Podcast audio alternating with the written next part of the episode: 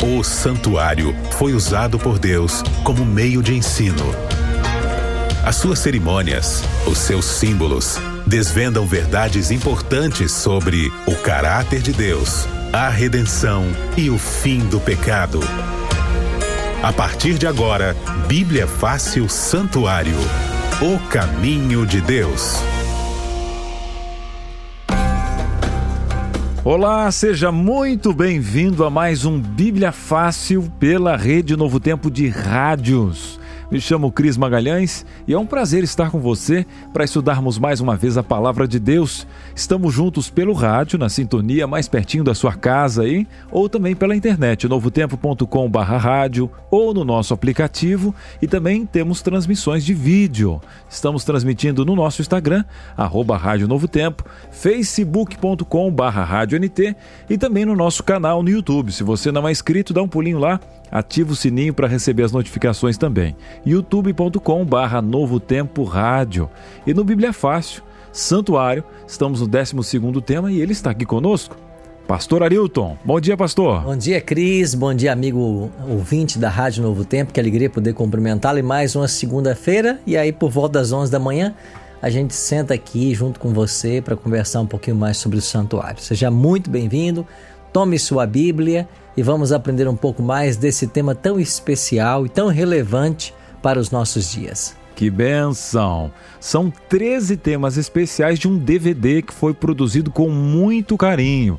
E agora esse presente pode ir para sua mão totalmente de graça, não é verdade, pastor? Está aqui na minha mão e pode ir para sua, amigo ouvinte. Então aqui está esse DVD, Santuário Caminho de Deus, que nós gravamos lá em Israel.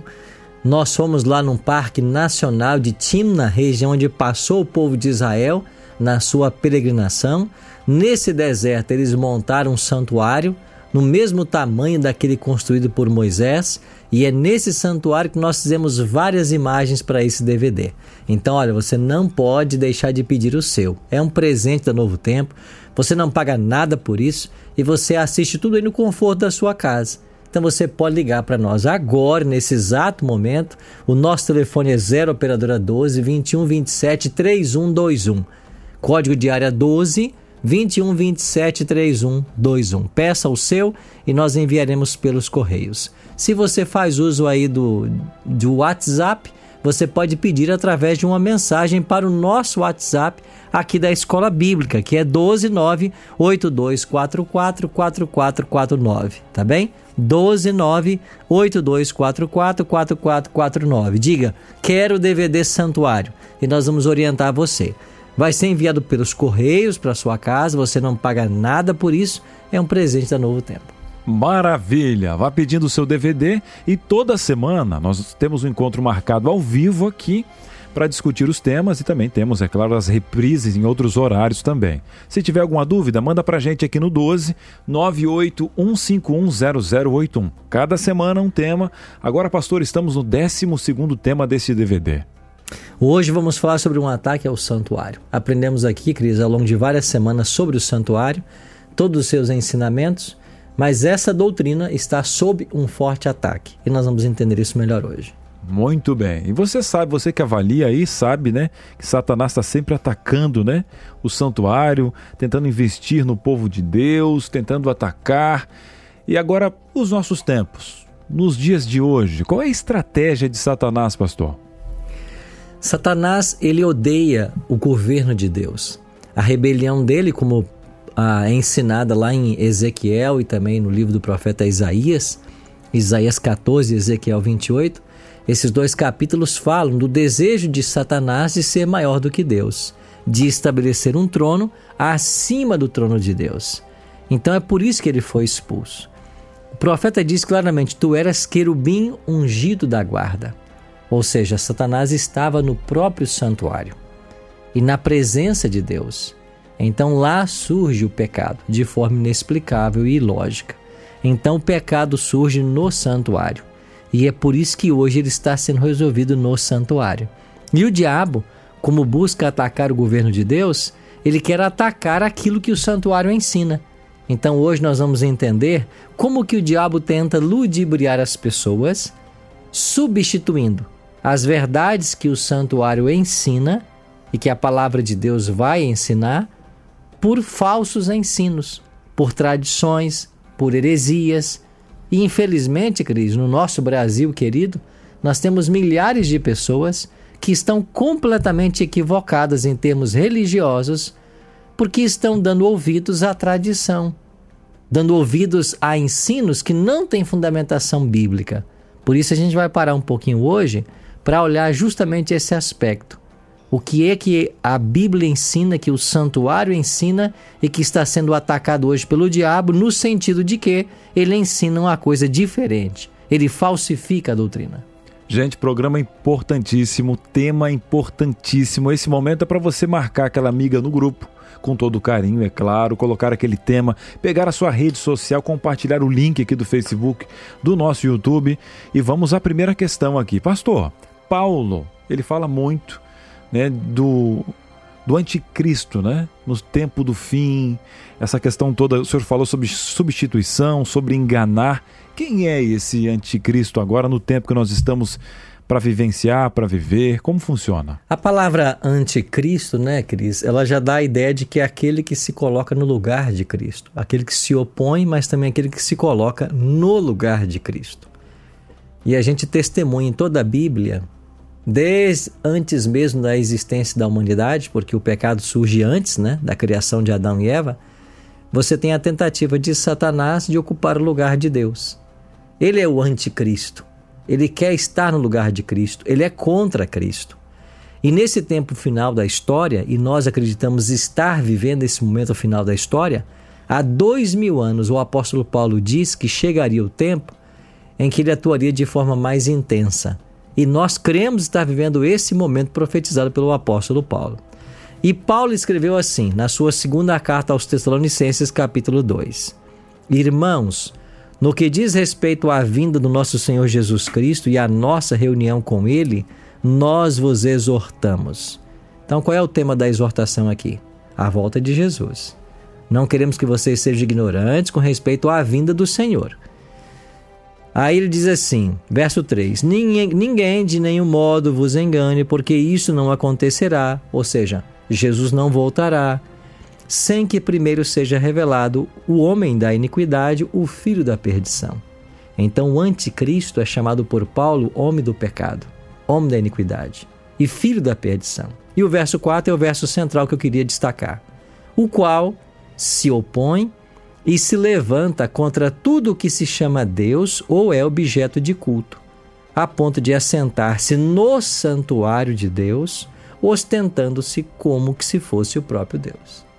Então, o anticristo, o próprio Satanás, ele tentaria usurpar o lugar que pertence a Cristo no santuário, que pertence a Deus. Paulo está dizendo aqui, ele vai se levantar tudo que se chama Deus a ponto. Interessante essa expressão, né? Ele vai chegar ao ponto, ao limite de querer se assentar no lugar de Deus. Mas como que o diabo hoje tenta se assentar no lugar de Deus? É claro que ele faz isso através das suas instrumentalidades, né? O diabo muitas vezes não dá as caras, mas ele usa pessoas para as suas consecuções, para os seus propósitos. Então, como que o diabo faz isso? Através de um sistema falso de doutrinas, de ensinos, que tiram Cristo do seu papel como apresentado no santuário e coloca o homem, coloca o poder religioso. Então é assim que ele faz esse grande ataque. Então nós vamos ver agora, a partir de agora, algumas doutrinas que vão comprovar a tese que eu estou defendendo agora. Muito bem, você está montando aí tudo na Bíblia, meu querido, a palavra de Deus e tudo isso profetizado já queria acontecer. Um exemplo, pastor, um exemplo.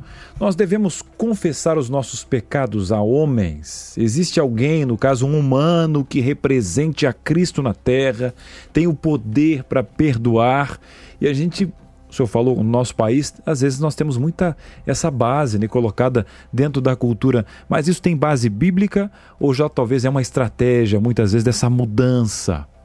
Cris, o nosso Brasil, querido, né, é um país católico. Nós temos a grande parte da população católica, né? Eu nasci no catolicismo, até minha adolescência fui católico. Depois conheci as verdades da Bíblia me apaixonei por elas e percebi que a Igreja Católica não estava seguindo aquilo que a Bíblia orienta. E certamente nós temos milhares de católicos aí nos assistindo agora, nos ouvindo, pessoas que nós amamos, respeitamos, consideramos nossos irmãos. E o que eu vou dizer agora nada tem a ver com o católico moderno, porque a pessoa que está hoje na Igreja Católica, ela está buscando servir a Deus e fazer a vontade dele. Placa de igreja não salva ninguém, a gente repete isso sempre aqui no Novo Tempo, né? Não é o fato de eu estar numa igreja que eu estou salvo ou não. O que vai nos salvar é a vivência que eu tenho com Jesus, é a minha experiência, meu relacionamento com Ele, o quanto da Bíblia, dos ensinos dele eu tenho praticado. Mas infelizmente a Igreja Católica, ao longo de séculos, por que não dizer milênios, foi usada para deturpar verdades pétreas, se nós podemos chamar assim, da Bíblia e apresentar aí uma falsidade, uma falsificação. Vou começar com esse exemplo que você me perguntou.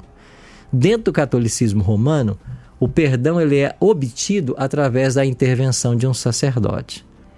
Então, eu mesmo estive em várias igrejas e no próprio Vaticano. E numa ocasião que eu estava lá no Vaticano, na Basílica de São Pedro, quando foi mais ou menos umas três ou quatro horas da tarde, tocou um sino e se abriram ali oito consistórios, oito confessionários. E dentro de cada um deles entrou um sacerdote que começou a oferecer ali o perdão para as pessoas que fossem até o confessionário para confessar seus pecados. Então, esse ensinamento, que vem de muitos anos, ele carece de apoio da Bíblia. E eu vou ler apenas um verso, poderia ler vários, mas por questão de tempo vou ler só um verso. É o que Paulo escreveu a, na sua primeira carta a Timóteo, capítulo 2, verso 5. Paulo diz assim: Porquanto há um só mediador Há um só Deus e um só mediador entre Deus e os homens, Cristo Jesus, homem. Então, 1 Timóteo 2,5 ensina claramente para mim que só existe um mediador entre Deus e o homem, e é Cristo. E por que, que ele é o único mediador? Porque ele é Deus, homem. Eu sempre gosto de dizer: Jesus, sendo Deus, com o braço divino, ele segura o braço do Pai. E ele, sendo homem, com o braço humano, ele segura o nosso braço, o braço do pecador. Ele é o, o nosso elo, ele é o nosso mediador, porque ele morreu no nosso lugar. A morte dele foi vicária. Não existe outro ser nesse universo na posição de Cristo, ou que possa ocupar a posição dele. Mas quando a Igreja Católica Romana ensina que o pecado é obtido através da confissão ao sacerdote, ela está tirando Cristo do seu papel principal, que é mediador. Ela está desfocando da pessoa de Jesus e focando na pessoa do homem. E isso é permissivo, Cris. Então, eu quero dizer com todo carinho para os amigos católicos que nos ouvem ou que nos assistem agora pelas nossas redes sociais: é uma doutrina permissiva. Você confessar o seu pecado para o homem e esperar que o perdão dele traga paz para o seu coração. E muitas vezes esse perdão vem na forma de obras. Ou seja, você tem que fazer certas coisas. É dado para você ali uma tarefa, né? Como é que chama mesmo nome? Me fugiu o tema agora, né? É penitência. Penitência, né? Então dá-se uma penitência para que você faça para que o perdão seja alcançado. O que não é isso senão salvação pelas obras? Quer dizer então que se eu rezar tantos Pais Nossos e tantas Ave Marias, eu terei o perdão desse pecado? Quer dizer que o perdão depende então da minha obra, daquilo que eu faço? Você percebe como eu desfoco de Cristo? Esse é um evangelho totalmente carente de Jesus Cristo. E as pessoas estão semanalmente ou mensalmente, eu sei quando lá, buscando no sacerdote um perdão que ele não pode oferecer porque o perdão ele pertence ao Senhor. Só Deus pode perdoar. Então você, meu querido amigo, você tem que buscar é Cristo, porque Paulo ensina e a Bíblia ensina de que toda vez que eu peco, como João vai dizer lá né, em 1 João 2:1, eu tenho um advogado junto ao Pai que é Cristo. Então o teu advogado é Jesus Cristo, não é o, não é o padre, não é o sacerdote, não é o bispo, não é o pastor, não é o missionário, não, nenhum destes porque todos são pecadores. Então só Cristo é o mediador. Então é assim, Cris, que o diabo ataca o santuário. Ele tira a função de Cristo. Ele tira Jesus do seu lugar de mediador e coloca lá um homem pecador. responsável por conceder perdão. E isso se arrasta há muito tempo. Deixa eu fazer mais um parênteses. Né? Claro, pastor. Eu visitei no norte da Itália um castelo chamado Canossa, Castelo de Canossa. E esse castelo, Cris, ele é famoso na história porque foi para lá que foi um papa. Naquelas, né, os idos da Idade Média, eu não vou me lembrar agora qual é o nome do papa exatamente, mas ele havia excomungado o imperador da Alemanha, Henrique IV. E foi para lá que Henrique IV foi pedir perdão. Então essa ideia, né, de que o sacerdote, o papa, o padre tem poder de perdoar. Então ele havia se excomungado, né? E aquilo poderia representar até a perca da coroa. E ele foi para esse castelo em Canossa para pedir perdão ao Papa. E o Papa não quis recebê-lo por pelo menos dois dias, mas orientou que ele ficasse lá fora, do lado de fora do castelo, descalço na neve, por dois dias, para então depois ele ser readmitido e o Papa dar a ele o perdão que o Papa achava que tinha para dar. E depois esse mesmo Papa vai dizer que uma das funções dos papas é abater o orgulho dos reis. Orgulho de quem? Alguém que se acha Deus? Na posição de dar perdão? Então eu quero levar o nosso amigo ouvinte hoje a uma reflexão. Esse episódio com Henrique IV, imperador da Alemanha, é apenas uma amostra de como a Igreja Católica Romana se sente na posse do perdão. E através do seu sacerdócio, querem ministrar esse perdão às pessoas. Agora, pastor, olha que interessante. Hoje os líderes são chamados de sacerdotes, o mesmo nome dos líderes lá do santuário. Por quê? Porque a Igreja Católica quer fazer perpetuar um sistema do Antigo Testamento que deixou de ter validade após a morte de Cristo. E eles querem trazer as mesmas roupas, os mesmos títulos e a mesma obra e lançar isso sobre o sacerdote moderno.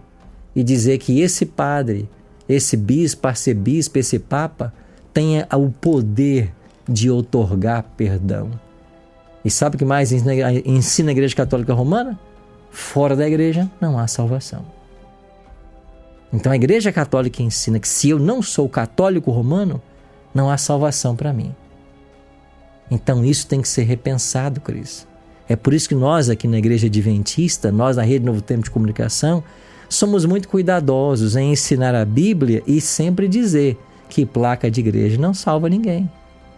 Não é o fato da pessoa estar na igreja adventista que vai determinar a salvação dela, mas é o fato dela amar a Cristo e praticar aquilo que é ensinado. E isso a igreja adventista faz muito bem. E é por isso que a gente convida todo mundo a vir fazer parte da nossa comunhão. Porque aqui nós pretendemos amar a Jesus e ensinar esse amor, e pretendemos ensinar a Bíblia em toda a sua transparência, como deve ser ensinada. Muito bem, verdades importantes para você, sempre com muito carinho, com muito respeito, mas temos que apresentar a verdade para você, é um compromisso. A verdade também chegou na minha casa. Fiz primeira comunhão também e tal, muito carinho, fui muito atencioso, mas descobri a verdade assim como você nesse momento está descobrindo com a Bíblia. Uma outra questão também, na época, pastor, pairava na minha cabeça é o seguinte: como é que funciona, como é que Deus vê a adoração de imagens, por exemplo? Esse é um outro ponto, Cris. Quando Deus estabelece a sua lei, e a lei estava onde lá no santuário? Dentro da Arca da Aliança, no Santíssimo. Então a lei está conectada com o santuário. E eu vou abrir a minha Bíblia aqui agora, e você em casa pode abrir também. Você é um católico sincero, tem em casa uma Bíblia Ave Maria? Abre agora comigo aí em Êxodo 20 e você vai perceber que nós estamos inventando nada não. Viu? Aí na sua Bíblia católica, na sua Bíblia protestante, você que é da Assembleia de Deus, você que é da Igreja Cristã do Brasil, você que é da Universal, qualquer igreja, pega a sua Bíblia aí. Olha aqui comigo em Êxodo capítulo 20, o que, que você tem aqui? Os 10 mandamentos. E a partir do verso 3, Cris, você tem o primeiro mandamento. O que, que diz o primeiro mandamento? No versículo 3: Não terás outros deuses diante de mim. Esse é o primeiro mandamento. Se você for no catecismo, ele aparece lá. Agora vamos para o segundo, versículo 4. Não farás para ti imagem de escultura, nem semelhança alguma do que há em cima nos céus, nem embaixo da terra, nem nas águas debaixo da terra. Aqui você já tem problema. Porque se você for para o catecismo romano, Lá não aparece esse mandamento. Como assim, pastor? Não aparece. Por quê? Porque a Igreja Católica não ensina que é pecado adorar imagens. Até porque ela trouxe isso do paganismo. Ela trouxe para dentro da igreja todas as imagens. E ela hoje ensina a se reverenciar essas imagens. Alguns tentam fazer uma ginástica dizendo: não, essas imagens não são para reverenciar, é apenas para nos relembrar aqueles personagens. Não, não. Não é para relembrar. Se ensina reverência, porque se ensina que esses personagens, São Pedro, São Paulo, Virgem Maria, estão no céu e têm funções mediatórias. É isso que é ensinado na doutrina católica. Então a imagem está ali não por uma mera lembrança, mas para levar a pessoa a uma reflexão e à busca desses personagens na questão do seu perdão. E eles têm que ser adorados como santos da igreja. Adorar a imagem, mas o que que ensina o segundo mandamento? Êxodo 20, verso 4. Não farás para ti imagem de escultura, verso 5. Não as adorarás, nem lhes darás culto, porque eu sou o Senhor teu Deus, Deus zeloso, que visita a iniquidade dos pais nos filhos até a terceira geração daqueles que me aborrecem, e faço misericórdia até mil gerações daqueles que me amam e guardam os meus mandamentos. Você é um católico sincero? Então você tem que guardar os mandamentos do Senhor. E o segundo mandamento que eu acabei de ler diz para você não adorar imagem de escultura. Pastor, o que eu faço agora então? Eu chego lá e digo para o padre que ele não tem que mais adorar? O padre já sabe. E o padre não vai mudar a igreja. Sabe o conselho da Bíblia para você? Não pise mais lá. É isso, pastor? É isso. Sabe por quê? Porque se você pisa lá e se você participa da missa, que também é uma blasfêmia, porque está se ensinando que Cristo morre a cada domingo, quando a Bíblia ensina que ele morreu uma única vez para salvar a todos, você está participando da blasfêmia. E se você se prostra diante de todas as imagens que eles colocam dentro das igrejas, você está incorrendo no segundo pecado, no, no, no pecado do segundo mandamento que proíbe adorar imagem de escultura. Então não dá para você associar. Você tem que ser fiel àquilo que a palavra de Deus ensina. E isso pede, é claro, uma mudança de comportamento. Agora, pastor, eu acho que tem uma incoerência aí, pastor, porque tem um outro mandamento que é o sábado. E aí Jesus ele ele ressuscitou no domingo e tal, né? Então, qual é a conexão, pastor? Será que anula? Jesus ressuscitou os mortos no domingo? Isso basta para a observância do sábado seja alterada? Afinal, que dia nós devemos guardar?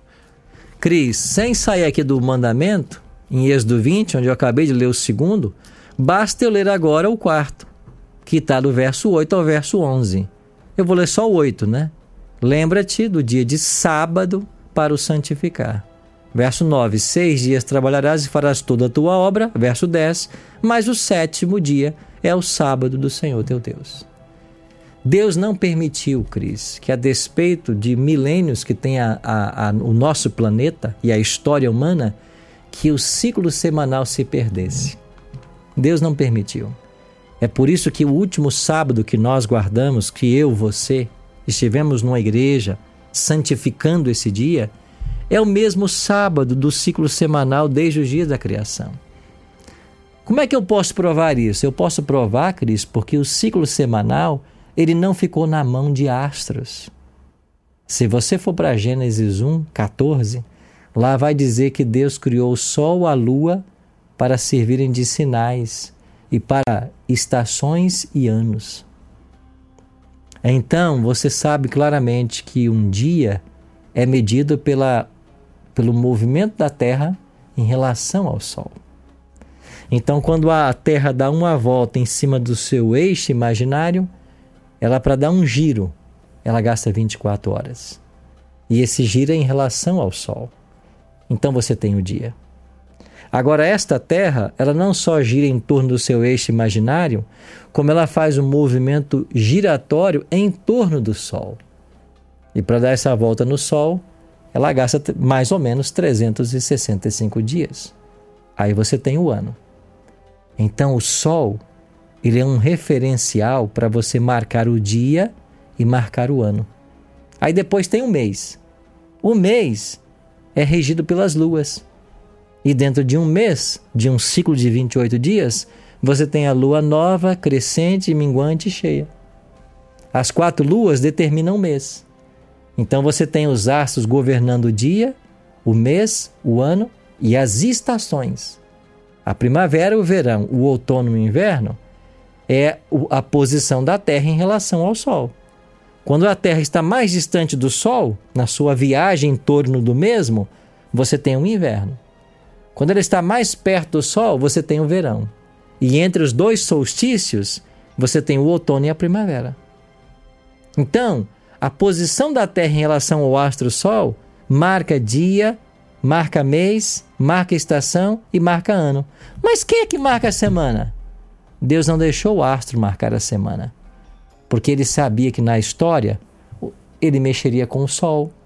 Está lembrado que ele fez o sol parar lá na época de Josué? Está lembrado que ele retrocedeu o sol 8 graus na época do rei Ezequias? Ele mexeu no sol. Então, o ciclo anual, ciclo mensal, pode ter sido mexido. Mas ciclo semanal? Não. Por quê? Porque não tem astro governando. E quem é que governa a semana? É o sábado. Então, a cada sete dias você tem um sábado, um descanso. Então, isso é mandamento. Ah, Jesus restou no domingo. É verdade. Mas quem disse que porque ele ressuscitou, esse dia agora é santo? Onde está escrito isso na Bíblia? Então, isso é simplesmente uma tradição milenar da igreja. Então, hoje eu tenho que fazer uma escolha. Ou eu fico com a Bíblia, ou eu fico com a tradição. Não dá para seguir os dois, Cris. Essa é a verdade. Muito bem. Meus queridos, o tempo não nos deixa, mas tem muitas outras verdades para você. É por isso que você tem que pedir esse DVD para estudar em casa. E outra, não é achismo. Você pode pegar sua Bíblia com esse DVD em mãos e conferir. E eu sei, eu sei no início choca um pouquinho, porque você está acostumado. E quando a gente vai tirando as, a venda dos olhos, a luz vai doendo um pouquinho, porque dói porque você foi criado assim mas a verdade vai te libertar, meu querido. Então peça esse DVD gratuitamente para sua casa e vai ter esse e muitos outros temas na sua Bíblia, né, pastor? É isso mesmo. E o telefone é 12 21 27 3121. As nossas atendentes estão nesse momento conectadas para receber a sua ligação. 12 21 27 3121. Tá bem? Pede aí de graça. E tem comentário aqui. A Luzia falou o seguinte, pastor: Eu fui enganada por muitos anos. Mas louvado seja Deus, Jesus Cristo, que abriu os meus olhos. Hoje eu sou cristã e só obedeço a Jesus e mais ninguém. Amém. Obrigado. Luzia, né? Luzia. Lindo testemunho, Luzia. Obrigado. Viu? Quem está conosco também, pastor, é a Nalva. Eu creio no que está escrito na Bíblia. Também creio nos mandamentos. Sei que para sempre vai ser válido, porque Deus não mudou e não mudará. Nalva, que muitas pessoas participando, infelizmente pelo tempo, né? Mas muita gente aprendendo também, né? Olha, não siga o que a Novo Tempo fala, o que o pastor fala. Pega tudo isso que você está vendo aqui e confira na Bíblia. E fale com Deus e o Espírito Santo que vai te convencer. Tenho certeza disso, né, pastor? É isso mesmo. Então fica o apelo carinhoso para você que está nos ouvindo agora, nos assistindo. A gente está aqui apenas montando, mostrando uma ponta do iceberg. E é claro que vai ser o estudo completo da Bíblia, como esse DVD que eu ofereci agora, que pode ajudar você a compreender melhor esse assunto. Que benção. Um abraço também para Cristina Ferreira. Ela fala o seguinte aqui na nossa live: Cris, um abraço. Estamos em crises aqui, felizes. Sou da Igreja Batista, mas eu amo todos vocês, adventistas da Rádio Novo Tempo. Eu estou sempre orando e acompanhando aqui as participações. Cristina, Deus abençoe sua vida, querida. Um abraço para todo o pessoal da Igreja Batista e lembre, hein? DVDzinho aí para casa. E falando em DVD, nós estamos aí no 12 e agora, no, na próxima semana, nós vamos ter o 13 terceiro tema, né, pastor? Exatamente. Vamos aprender agora sobre o santuário.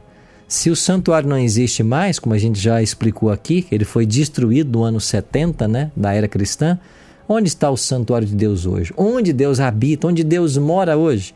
É o que nós vamos ver semana que vem. Pastor, um grande abraço e até semana que vem. Até semana que vem. Bíblia Fácil Santuário. O caminho de Deus.